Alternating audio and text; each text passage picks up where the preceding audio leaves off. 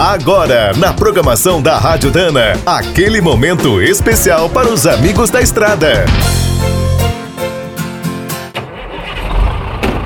Está começando mais um Minuto do Caminhão.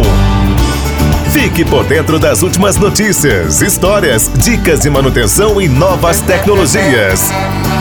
Até a década de 1980 era preciso ter muita experiência, além de uma boa dose de intuição para cruzar o Brasil com os caminhões da época. Nos painéis era comum encontrar apenas o velocímetro, marcador de combustível, pressão do ar, temperatura da água e a luz do óleo. Hoje, nossos estradeiros mais modernos conseguem monitorar tudo, enviar informações para a transportadora e até interagir com o celular. As novas cabines também estão ficando cada vez mais tecnológicas. Por aqui, quem começou essa revolução foi o Mercedes-Benz Actros. Sua nova geração, lançada no ano passado, trocou os instrumentos tradicionais por duas telas parecidas com as usadas nos tablets. Na versão top, os espelhos retrovisores também são substituídos por câmeras e monitores instalados nas duas colunas.